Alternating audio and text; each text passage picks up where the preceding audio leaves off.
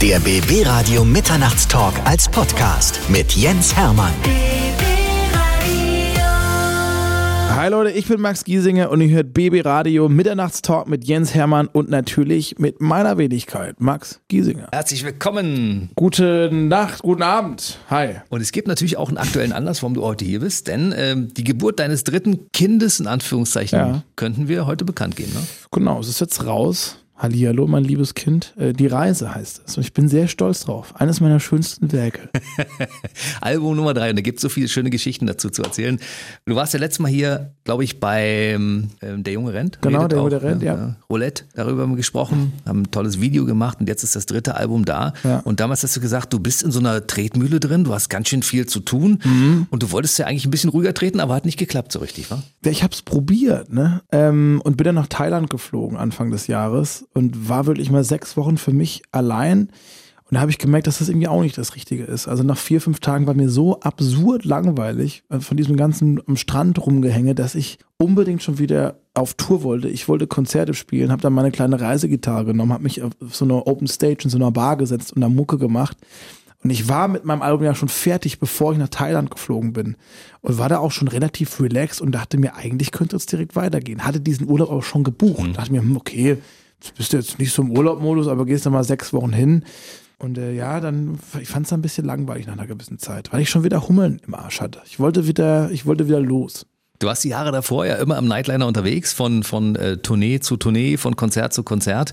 Und dann auf einmal diese komplette Ruhe in Thailand, in einem anderen Land, wo nichts los ist, wa? Ja, das war auch eine zu krasse Handbremse, ne? Du, du kannst nicht erwarten, dass dein Körper und dein Geist damit klarkommt, wenn du von 100 auf 0 von einen Sekunden auf anderen ru- runterschaltest. Das ist too much, glaube ich. Und ich lag da wirklich am Strand und bin nicht, nicht klargekommen. Es war so, ach du heilige Scheiße, was war das für ein Trip die letzten zwei Jahre?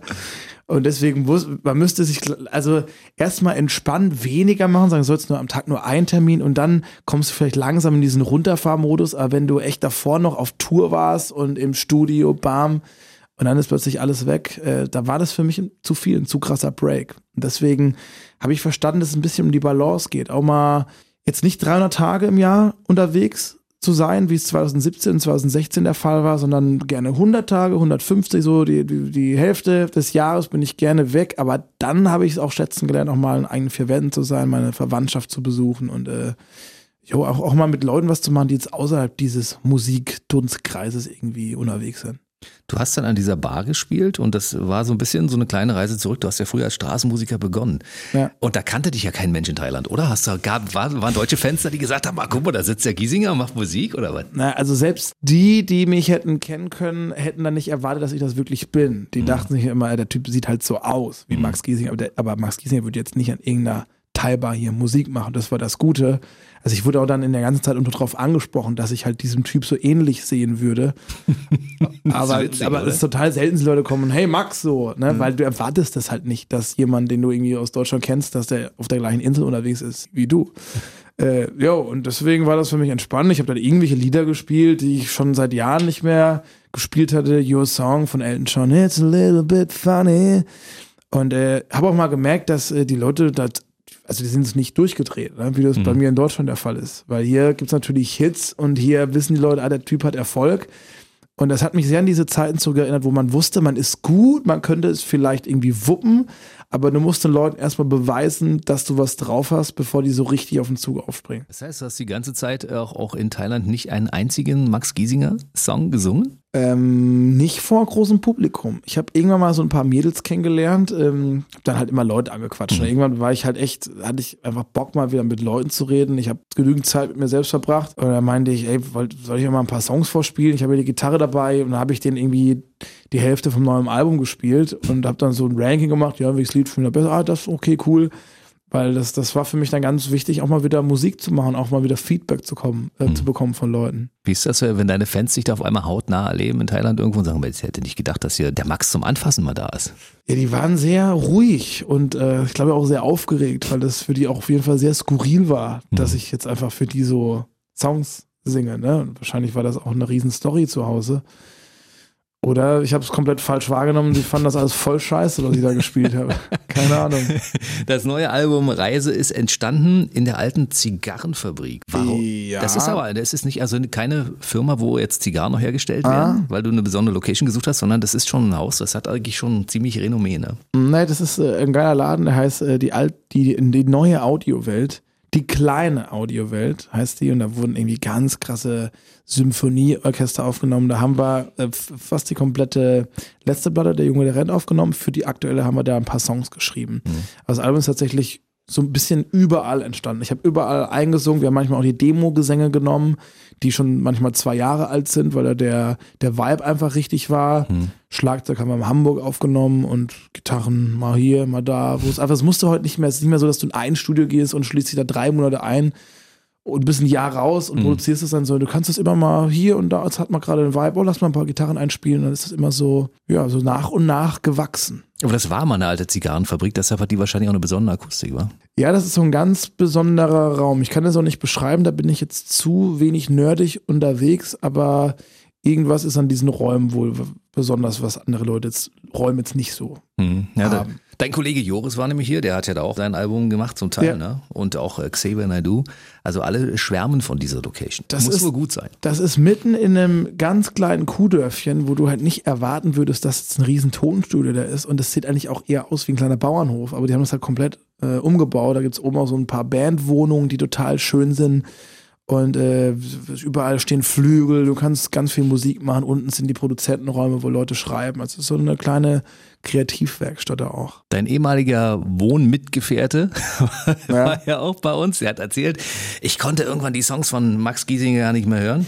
Er musste jeden Song sich anhören, den du geschrieben hast, oder Ja. musste immer sein Feedback abgeben. Ist das bei diesem Album auch wieder so gewesen? Beim, ich rede von Michael Schulte übrigens. Ja. Ja, ähm, dieses Mal äh, hat es leider nicht so funktioniert, weil wir nicht mehr in der WG wohnen, leider, sondern er nach Buxtehude gezogen ist mit seiner Frau jetzt. Und äh, deswegen äh, hat das dann, hat sie nicht mehr so krass erwischt mit den Songs, weil das war zu der Junge, der rennt echt krass. Ich habe einen neuen Song geschrieben, dann direkt nach Hause gekommen, ey Schulde, hör mal. Und dann habe ich es dann immer drei, vier Mal gezeigt. Und dann aber auch noch die neuen Mixe. Ich habe immer gezeigt, ne, was findest du besser, den Mix oder den Mix? Und ich glaube, jetzt ist er erstmal äh, gespannt drauf, wie so die neue Platte klingt, weil er kennt, glaube ich, nur vier, fünf Songs. Also Die ich du ihm geschickt hast, wahrscheinlich. Genau, geschickt und auch in Buxtehude gezeigt und auch gefragt, wie er, wie er uns so findet. Er fand auch Legenden super, Mhm. weil gerade da war ich am Ende, ich wusste dann gar nicht mehr, ich habe dieses Lied 300 Mal gehört und konnte es nicht mehr abstreichen, ob das jetzt geil ist oder nicht. Und habe ich es ihm gezeigt und meinte, er, Alter, was machst du denn dir Sorgen? Das ist doch ein super geiler Song. Das stimmt. Der läuft auch bei uns im Radio. Das freut mich. Vielen Dank Legenden, dafür. sehr, sehr schöner Song, wie ich finde. Die Texte schreibst du mit einer, mit einer Clique von Kumpels zusammen, ja? ja, also, meine Kumpels, ne? die dich gut kennen und so, ja? Das sind auf jeden Fall sehr gute Freunde. Wir kennen uns jetzt seit sechs Jahren. Das sind auch Songwriter. Ähm, ein Teil davon sitzt in Berlin, da schreiben wir immer zu viert. Und ein anderer sitzt in Mannheim, da schreiben wir immer zu dritt. Und äh, ja, es ist im Endeffekt wie so eine, wie so eine Wohlfühl-Session, weil man kennt sich so gut, dass man auch keine, also da gibt's, ich, wenn, wenn jetzt einer mal eine Idee hat und man findet die halt jetzt nicht so gut, dann sagt man auch, ey, sorry, finde ich jetzt irgendwie scheiße, lass mal weitermachen. Oder oder andersrum, aber wenn du mit, immer mit fremden Leuten schreibst, da weißt du nicht, ah, wie reagiert ihr da, weil das immer auch so, das, das geht einem halt so nah, ne? weil es ist ja der eigene Output, der kreativ und da sind viele Leute sehr empfindlich und mit den Jungs habe ich einfach einen geilen Vibe. Ich habe dann meistens schon irgendwelche Ideen auf dem Handy und eine, eine thematische Idee, vielleicht so einen ersten Satz oder so einen halben Chorus und dann sage ich, hey, wollen wir da was machen? Finde ich ganz gut. Und äh, am Ende des Tages hat man entweder einen schönen Song geschrieben oder einen, einen Song für die Mülltonne oder halt nix. Aber tatsächlich ist es immer so, dass entweder was sehr Gutes entsteht oder dass gar nichts entsteht. Aber wenn was entsteht, ist es meist ein Song, der sehr gute Karten hat, auf die Platte zu kommen. Max Giesinger ist heute bei uns und dein Kumpel Michael Schulte ist mittlerweile verheiratet, äh, ist Vater eines Kindes und bei- dir, du bist ja auch so um die 30 jetzt, ne? Ja, Ist irgendwas in Aussicht? nö, tatsächlich noch nichts. Also falls sich jetzt irgendwelche Mädels angesprochen fühlen, meldet euch ruhig. Ich bin noch auf der Suche. Oh, geht gleich durch Telefon. gleich, gleich rufen sie an. Was, Max Giesinger, der ist zu haben? Nee, du Ja. bist nicht zu haben, wa? Doch, doch. Ja, bist du Vor tatsächlich? volle Kanone zu haben. Aber ja, wenig Zeit. Ne? Man, muss, man muss als Frau da wirklich entspannt sein und sagen, Musst du so, mitreisen. da ist er auch jetzt mal fünf, sechs Wochen weg. Ja, also wahrscheinlich müsste die Frau irgendwie in meiner Band spielen oder so, damit es klar geht. Wie wohnst du denn? Ich wohne im Nightliner und du? Ja, gut, machen ja viele. Ja, ne? ja. Glasperlenspiel, lernen Pärchen. Mhm. Ja, weiß ja jeder. Hast du denn eine, eine Frau, die in deiner Band spielen könnte? Lass mal überlegen. Tolle Frauen, die Vielleicht Band. würde Pink gerne bei dir Background singen. Ach so, könnte ich jetzt auch so auf internationales Niveau gehen Wir schon? können ja mal hören, ne? Ähm, Sia. Sia. Ja, Sia äh, ist großartig. Also die Stimme finde ich wirklich phänomenal. Und optisch können- passt auch, ja. Optisch hat sie ja immer diesen riesen Hut auf, kann ich jetzt nichts dazu sagen.